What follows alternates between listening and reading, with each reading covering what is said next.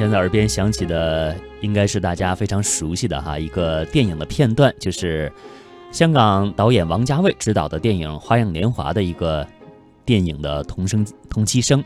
那么当年。影星张曼玉的二十六款旗袍造型，色彩优雅细腻，风格温婉清丽，也让世界各地的电影观众又一次是欣赏到身穿旗袍的东方女性的百般妩媚。其实不仅是《花样年华》在电影中集中展示了中国旗袍的魅力，许多的电影，甚至是早年的中国电影镜头，就特别善于运用旗袍来展示女性的魅力。下面呢，我们就通过一个小专题来感受一下中国电影中的旗袍文化。电影二零四六。哎，别这么小气嘛！你少来这一套。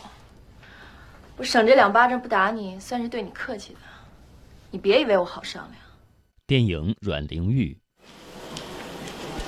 姐姐，啊，你哪能来了外头啊？快点进来！不行，我还有事情，我已经迟到了。死后足色啊，不过都系怕人言可畏，人言可畏。电影《青春的脚步》，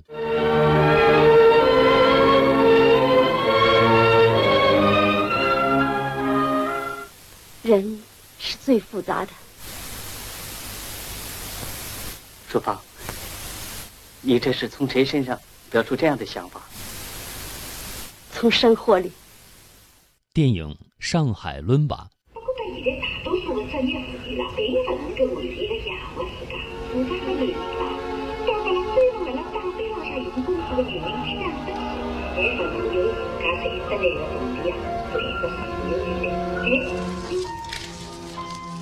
关于中国电影中的旗袍文化，下面时间请大家收听我们的记者对话嘉宾。这些嘉宾分别是电影演员刘孜、影评人卓别林。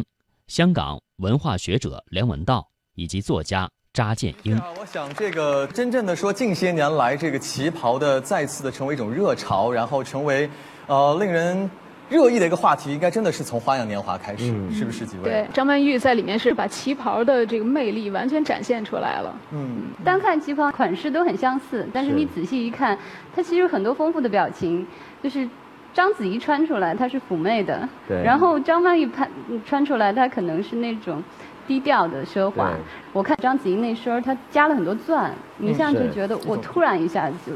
亮起来，很高级。而张曼玉那几十套就相对更委婉，那个用的色彩就是那种混合色更多一些，因为跟她的人物和故事不一样嘛。就章子怡是个色诱的那种对对对，而张曼玉是一个很压抑的、很委婉的，但是又要有诱惑性的。对，其实，在清代的时候，她是不可能这样凸显自己的身形的。但是到我们看到已经是民国的旗袍了，对吧？所以她已经受了西洋的。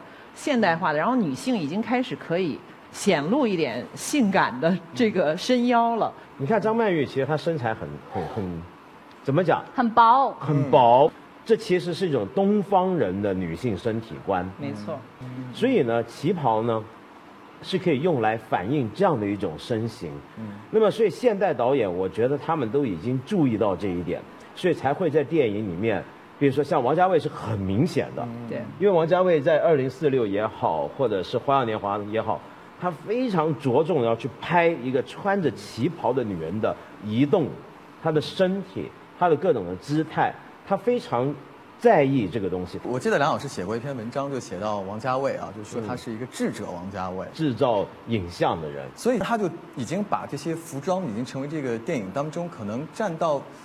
百分之五十以上的一个比重的东西了。嗯，我为什么形容他是个制造影像的人？没，这这是废话。每个导演都在制造影像，对不对？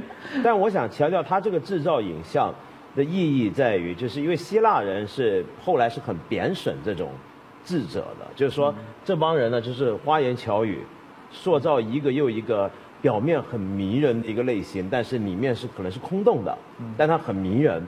那么王家卫的电影好的时候很好。不好的时候，他起码还剩下一样东西，他制造很多影 很迷人的影像。由于他那么在意这个影像的雕琢，所以他用的设计师，他用的美术指导，他又很懂得用音乐，所以呢，他会塑造出一个演员的一个形象。所以很多大牌明星喜欢演他的戏，是因为呃拍出来漂亮，拍出来漂亮就留下可能。他一生中最漂亮的时刻，都是在他的电影里面出现的，我的对吧？我想刘孜肯定也特愿意去拍王家卫的电影不。是女演员，就是不管是不是王家卫做导演，都很想演三四十年代的戏，这倒是真的。其中有一个重要的一点就是能穿旗袍，因为就是一穿旗袍，女人就变得。更女人，就是旗袍，旗袍是让你变得更规矩。比如说你坐，你一穿旗袍，你就不会像现在人这样，就怎么做都行了，插着怎么都行，一定要有坐相。就是你一定要呈四十五度角，你走路的时候 你要规范自己，然后你倚着门，你都要是有曲线的，因为那个旗袍它会帮助你去呈现这一切。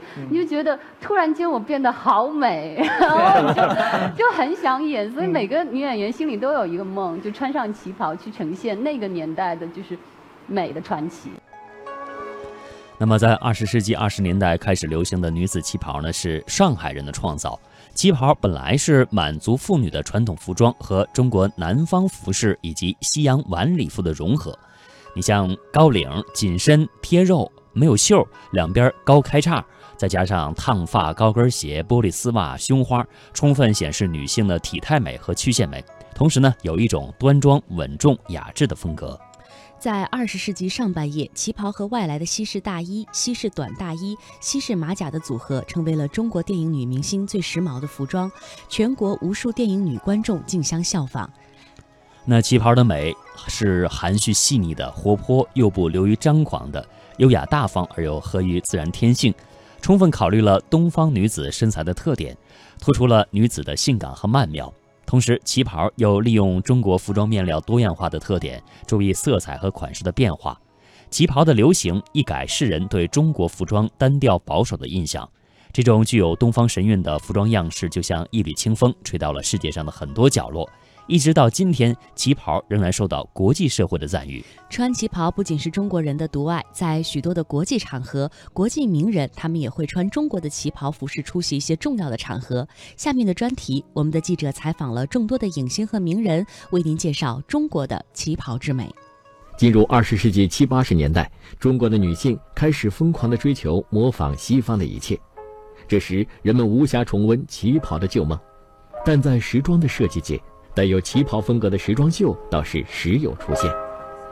进入新世纪，一部堪称旗袍经典的《花样年华》给旗袍注入了一股魔力，让无数爱美的女人们开始痴迷风格各异的旗袍装束。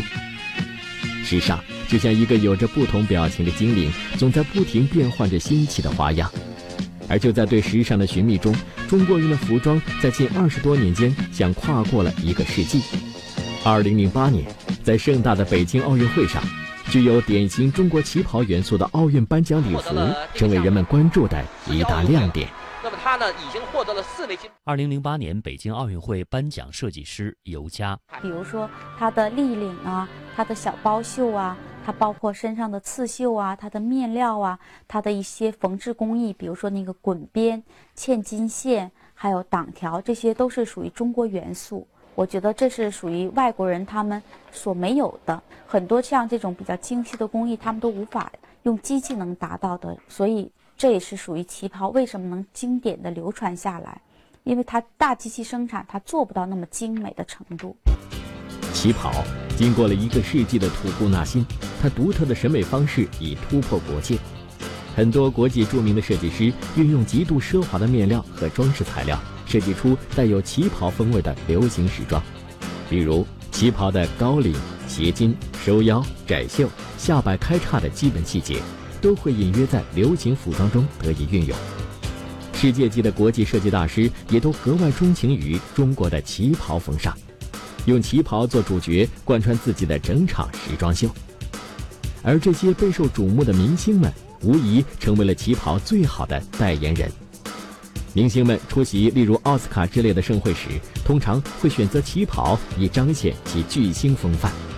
那么，究竟怎样才能穿出旗袍之美呢？演员陈数说：“有一位特别著名的作家，就是叫程乃珊女士，她就曾经说过这么一句话：穿旗袍之美，并不在于衣料本身，可不是花样年华的花花哨衣服就能迷人的，而在于裁缝的精湛做工以及穿着者的内涵。这句话其实真的是我觉得非常精确的道出了，在穿旗袍当中，你应该具备美的一个很重要的元素。青年演员陈数被许多人称为“旗袍女人”。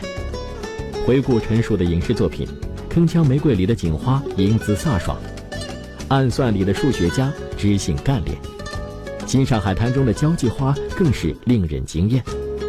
原来穿旗袍的陈数如此迷人。连他自己也禁不住迷上了那些花样旗袍。那么，被称为旗袍女人的陈数对旗袍又有着怎样的理解呢？演员陈数说：“我说过一句话嘛，旗袍不是女孩子穿的，是女人穿的。所以，如果你没有这样的年龄，没有这样的内容，不够内涵的话，的确是不容易穿出来。”身着旗袍的陈数，散发着神秘诱人的味道。从新上海滩到倾城之恋，这个湖北姑娘让上海人也心服于她所饰演的上海女人，可以说旗袍居功至伟。很多人都认为我是上海人，很奇怪。一位做出版的一个作家的朋友，他是上海人嘛，他就跟我说过：“你像大家心目中三四十年代上海女人的样子。”我说：“上海，说我既东方又又西方，既现在又古典。”比方说，这四个词才能组合我陈述的一种某种气质。